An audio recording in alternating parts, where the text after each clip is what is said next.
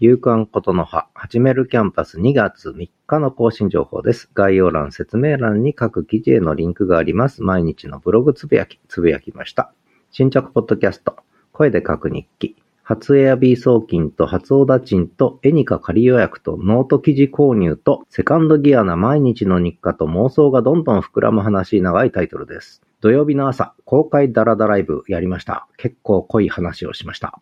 Let's Take Interest 月間始めるキャンパス、毎月3日に配信しています。そして、ブログの下書き。そして、昨日のことの葉。新着ブログ。